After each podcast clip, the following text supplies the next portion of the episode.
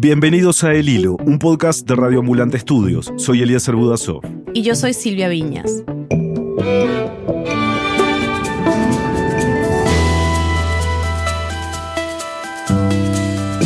Puerto Rico y la comunidad científica internacional están de duelo. El radiotelescopio era el corazón del observatorio de Arecibo.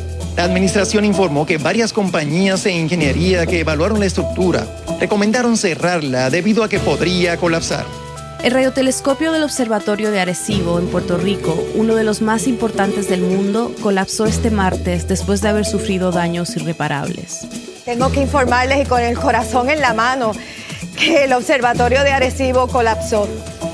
Se derrumbó, señores. Es un ícono de radiociencia, no solamente de Puerto Rico, del mundo entero. ¿Qué hizo usted cuando se ocurrió? Romper a llorar. ¿Por qué? Porque esa es mi vida. No todo el mundo tiene la misma suerte de trabajar algo que lo apasiona, que te mantiene esa chispa de luz en la vida. Hoy, ¿qué pasó en Arecibo, un símbolo de la curiosidad humana por el espacio? ¿Y qué significa para la ciencia, para los puertorriqueños y para todos nosotros el final de un radiotelescopio que ha marcado la historia moderna de la astronomía? Es 4 de diciembre de 2020.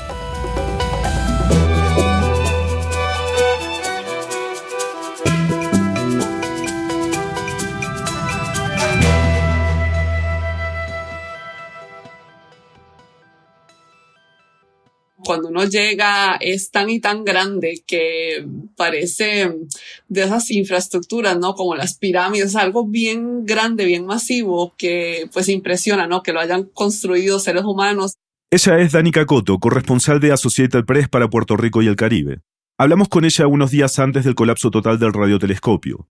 Cuando Danica llegó a vivir a la isla hace 13 años, uno de sus primeros reportajes fue justamente sobre Arecibo es bien, bien impresionante y de verdad que se ve mucho mejor eh, que en las películas. Es, está a otro nivel. Muchos lo hemos visto en el cine, como en la película GoldenEye de James Bond o en Contacto, el clásico de ciencia ficción con Jodie Foster. Quedó ubicado al norte de la isla, como a media hora sur de la playa. En el medio del bosque y tenemos el plato reflector, ¿verdad? Que mide unos 305 metros de largo. Esos son dos canchas y media de fútbol. Parece un plato hondo enorme y funciona como un oído que recibe señales desde el espacio. Y suspendido encima de eso hay una plataforma que le dicen la cúpula gregoriana. Se ve como un iglú metálico suspendido encima del disco con cables que conectan a tres torres inmensas. Dentro de la cúpula hay un transmisor que dirige ondas de radar a objetos en el sistema solar. Toda la plataforma, la cúpula y lo que la sostiene pesan 900 toneladas. Esos dos instrumentos es lo que de verdad usan los científicos para hacer sus investigaciones. Y es, es impresionante, especialmente si uno tiene la oportunidad, que desgraciadamente, verdad, muy pocos la tienen, pero de estar en, encima de esa cúpula y ver, verdad, desde arriba el plato entero y pues, verdad, toda la vista desde ahí, que es la zona Carza y, y las playas que se ven desde ahí también. El Observatorio de Arecibo fue inaugurado en 1963. Su financiamiento depende de la Fundación Nacional de las Ciencias y su operación de la Universidad de Florida Central.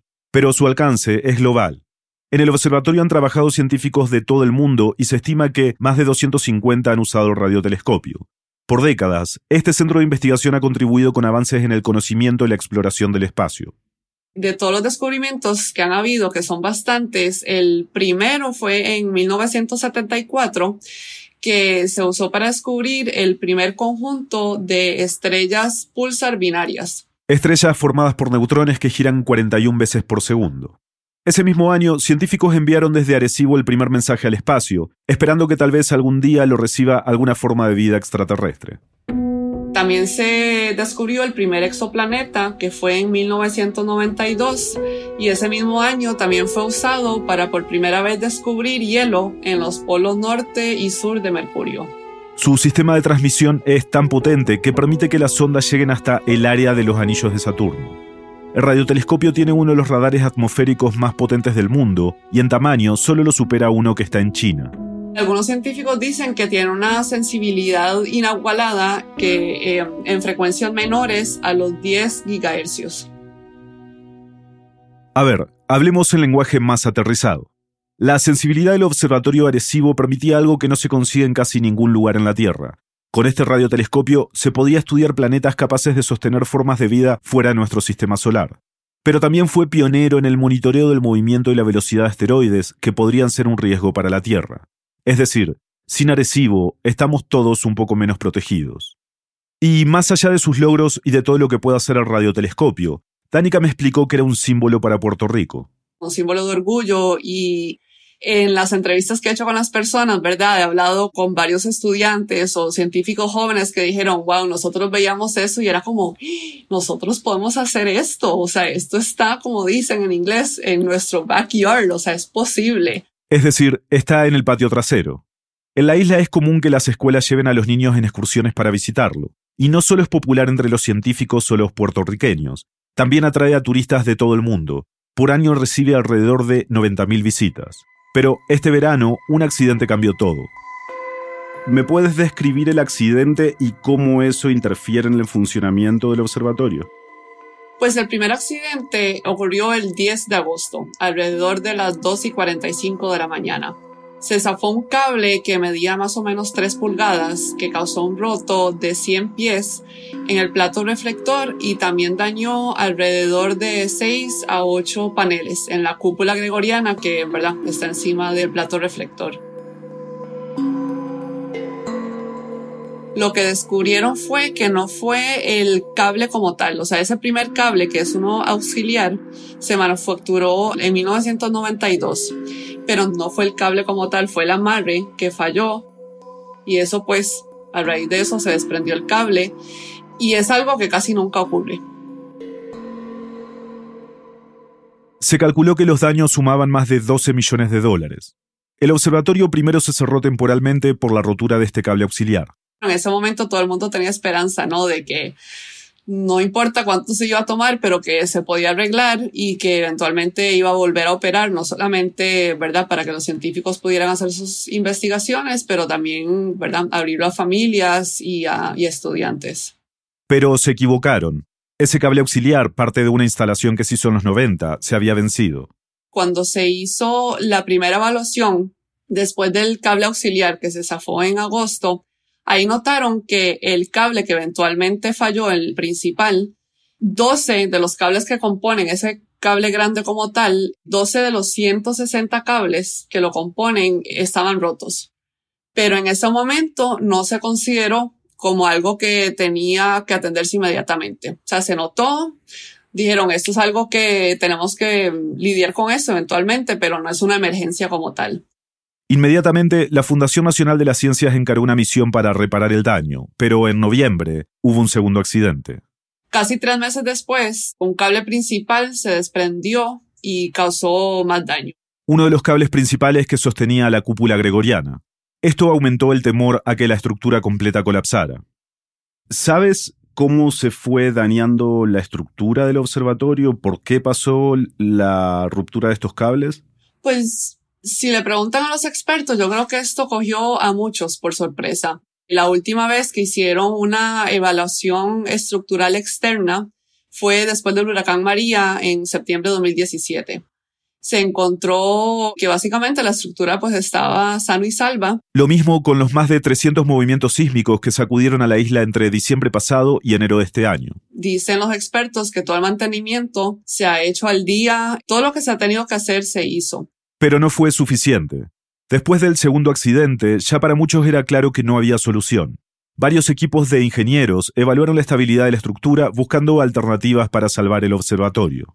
La intención, según ellos, nunca fue cerrarlo. O sea, siempre trataron de buscar alguna manera de salvar el telescopio pero dijeron que el riesgo es muy grande. Incluso los ingenieros que están trabajando con el daño están usando cámaras remotas y drones, ¿verdad? Para tratar de verificar y, y poder trabajar así protegiéndose. Pero a finales de noviembre, la Fundación Nacional de Ciencias tomó la decisión de clausurar el observatorio.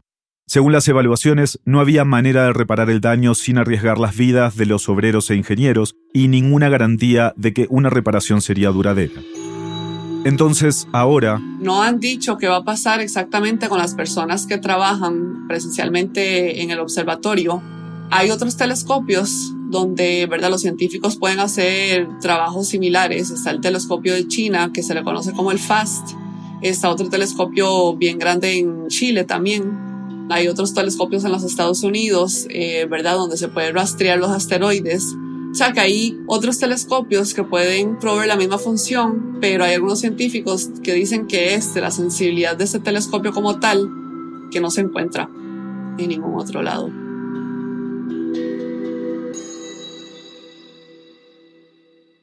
Ya volvemos.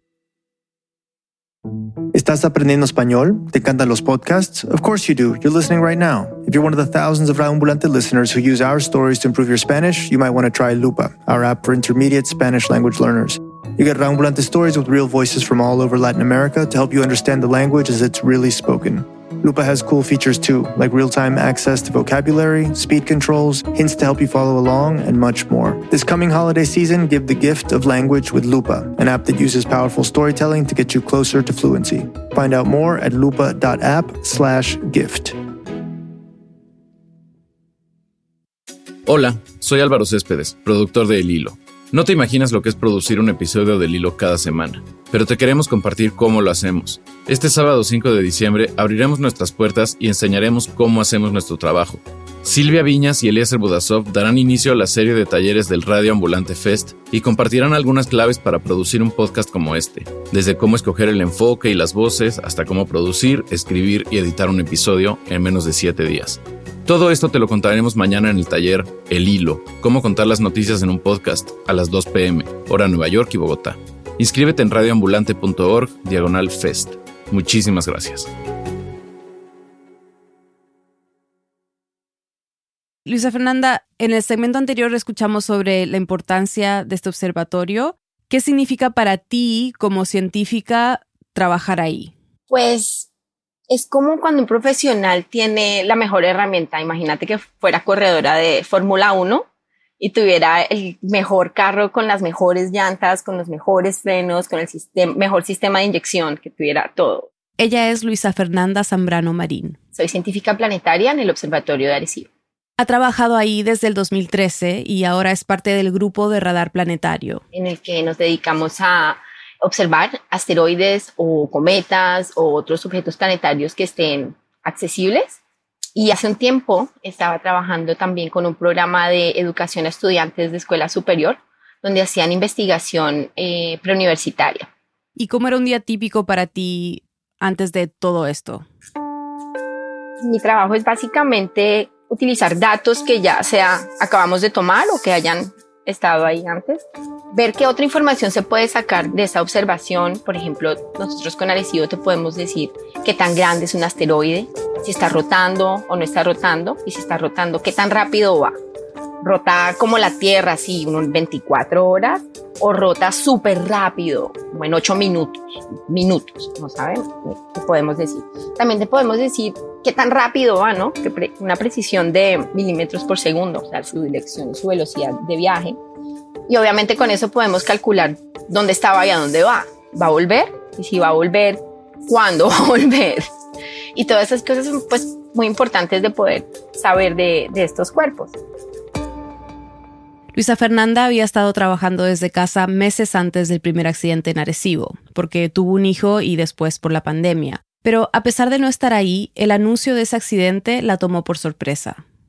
¿Cómo te enteraste que se había salido ese cable? En el primer cable nos, nos comentó alguien del grupo y en, la ruptura del segundo cable, cuando se rompió este, este segundo cable ahora en noviembre, uno de los compañeros fue al observatorio a hacer su lavado de ropa, porque los científicos pues tenemos acceso a algunas facilidades y él fue a hacer sus cosas y le comentaron, así había pasado, a los, hace 20 minutos había pasado, así que él nos escribió por el, la comunicación grupal y nos dijo, pasó esto, así que desde ese día todos hemos estado muy, muy atentos a, a eso. Suena como que hubo más preocupación cuando se rompió el segundo cable, ¿no? Absolutamente, absolutamente, porque el segundo cable es uno de los cables principales. Si tienen la oportunidad de ver un diagrama o ver cómo, cómo funciona, imagínate que tienes un disco redondo bien grande y alrededor hay tres torres esas tres torres tienen unos cables que se unen para sostener una plataforma que, imagínate como un triangulito dentro de un círculo. y mm, tal manera que pues se pueda rotar y pueda enfocar lo que vas a ver. Entonces, estos tres torres están sosteniendo lo que se llama la plataforma con muchos cables, ¿no? No es como que hay un cable o dos cables, son cientos de cables, pero hay unos que son más gruesos, unos que tienen unos propósitos específicos. El cable principal pues sí es un poco más preocupante porque es un cable de los, los gorditos, digamos. Pero se imaginaron en ese momento que iban a llegar a anunciar que lo querían cerrar? Te digo, Silvia, que esta es mi opinión personal, no como representante del observatorio ni de la Fundación Nacional de las Ciencias ni nada, sino mi carácter personal. Para mí fue bien sorprendente, entendiendo que es una herramienta tan fundamental para tanto la ciencia de astronomía y para las ciencias planetarias o las ciencias atmosféricas no me imaginaba que, pensarían pues que la única solución sería desmantelarlo, decomisionarlo, perdón, mm. decomisionarlo. ¿Qué, significa decomisionarlo? Sellarle su tiempo útil, o sea, ya decir, este instrumento caducó, no puede continuar operando, no se va a continuar utilizando. Por tal proceso natural, usualmente en un proceso de comisión es pues la desmantelación. ¿Cómo reaccionó el resto del equipo al anuncio? Tú dices que a ti te sorprendió, pero hubo gente que estaba como, no, esto yo me lo veía venir o, algo así. Pues creo que de cierta manera todos entendíamos que era una, siempre ha sido una posibilidad, ya que el telescopio pues tiene sus añitos. Así que que se cayera un cable, pues sí, preocupa y todo, pero sí sorprendió, pero también no tanto a, mis compañeros, hay unos compañeros que sintieron que, que ya se veía por ahí venir el búho. Luisa Fernanda me contó que sus alumnos del programa preuniversitario apenas supieron que querían clausurar el telescopio, se organizaron para tratar de impedirlo. Y empezaron a averiguar más de qué, había pasado, qué estaba pasando y qué podrían hacer ellos, tratar de identificar cuál podría ser su rol, si alguno, en ayudar. Estaban descorazonados porque muchos de estos niños pasaron semestres enteros yendo todos los sábados, todo el día al observatorio a hacer diferentes cosas. Y creo que pues sentían que el observatorio era como su segundo hogar de cierta manera y al ver en riesgo pues que tu, un sitio tan, tu alma mater de esa manera se está en riesgo de, de no volver a existir, pues creo que eso fue muy fuerte para ellos. Cuando se anunció el cierre en redes sociales, vimos que empezó a circular este hashtag eh, What Arecibo Means to Me, con fotos de gente en el sitio, algunos como celebrando cumpleaños o incluso casándose. ¿Qué significa Arecibo para ti? Significa un semillero, es como un semillero antes de, de tener tu gran plantación, un semillero de todas estas futuras plantas que van a transformar el planeta que van a transformar la ciencia en cada una de sus áreas, porque muchos de los estudiantes que participaron en, el programa, tanto en el mío como en las pasantías de verano o en las actividades de la escuela que venían al observatorio, se les queda esa semillita y aunque no todos estudien ciencia, sí van a llevar esa, la ciencia con ellos a, a donde estén. Así que para mí es como perder ese pequeño invernadero donde estás germinando esas semillas que son las que van a crear tu población de árboles en el futuro. Mm, qué bonito verlo así.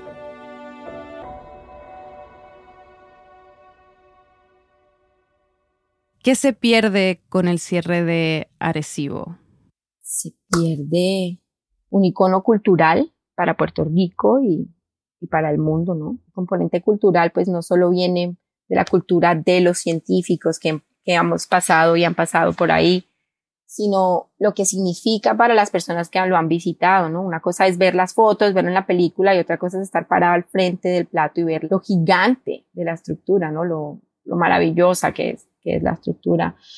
Pero creo que el legado va a seguir, ¿no? El legado va a seguir en todas las, las semillitas que estuvieron hace tiempo que ya son árboles y andan por ahí dándole sombra a las nuevas semillitas que están saliendo. Y el legado de la ciencia que ha producido Arecibo es lo que va a continuar. Perdemos también los nuevos legados que íbamos a dejar, ¿no? En cierto sentido, desde la ruptura del segundo cable, todo esto se sentía como una muerte anunciada. No se sabía si era cuestión de meses o semanas, pero en algún momento iba a terminar de colapsar. Y así fue. Mientras producíamos este episodio, en la mañana de este martes, la plataforma colgante, la cúpula gregoriana, cayó más de 120 metros sobre el plato reflector. Esta plataforma del observatorio colapsó debido a fallas estructurales en sus cables de soporte que no se atendieron a tiempo. El brazo que está debajo del triángulo cayó dentro del plato y el triángulo vino un poquito hacia el norte y se desprendió en el plato. 30 segundos de ya. Por esos 30 segundos que se pierde se pierde el icono de la radiociencia en el mundo. Días antes del colapso de este martes, Luisa Fernanda me había dicho que hasta que el radiotelescopio no estuviese en el piso, aún había esperanza. Entonces queríamos saber cómo estaba, cómo había tomado la noticia del colapso. No sé cómo describir en un minuto o en 10 segundos o en dos horas cómo me siento. Ahora que colapsó la estructura, lo que queda claro es que hay que reconstruir y y que unir todos los esfuerzos a nivel internacional y a nivel nacional de empezar a, el proceso para, para la reconstrucción de un telescopio más potente. Mi nombre es Alanis Matías Pérez, tengo 20 años, de Arecibo voy a extrañar sus noches de observación. Mi nombre es Wilbert Andrés Ruperto Hernández, voy a extrañar su capacidad para estudiar asteroides potencialmente peligrosos. Mi nombre es Kevin Ortiz Ceballos y tengo 22 años. De Arecibo yo voy a extrañar el que en Puerto Rico haya un espacio en el cual yo pueda sentirme que realmente yo como puertorriqueño sí puedo llegar a cumplir mis sueños de trabajar en la astronomía. Tamara González Acevedo, 24 años de edad. De Arecibo voy a extrañar que podía ejercer mi profesión en mi propio país mi nombre es Enrique Páez Jubio, tengo 19 años y de Arecibo voy a extrañar su figura en el paisaje arecibeño. Mi nombre es Santa Lucía Pérez, tengo 22 años y lo más que voy a extrañar de Arecibo es ver la grandeza del plato y sentir como una adrenalina en mis venas donde sabía que nosotros teníamos un instrumento tan poderoso que nos conectaba con el más allá, con el espacio.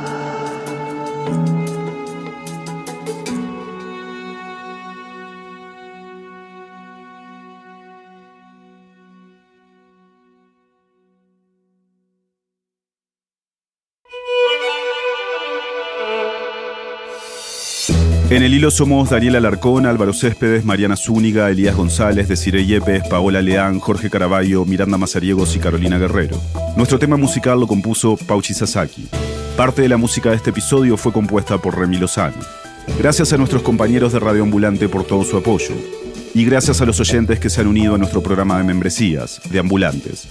Hoy estamos cerca de lograr nuestra meta de 70 mil dólares y garantizar la sostenibilidad para el 2021. Sin importar el monto, tu contribución nos ayudará a lograrlo. Súmate tú también en elhilo.audio barra apóyanos. Muchas gracias. Para recibir los episodios del Hilo cada viernes por la mañana en tu bandeja de entrada, suscríbete a nuestro boletín semanal en elhilo.audio barra correo. Yo soy Elías Budazó.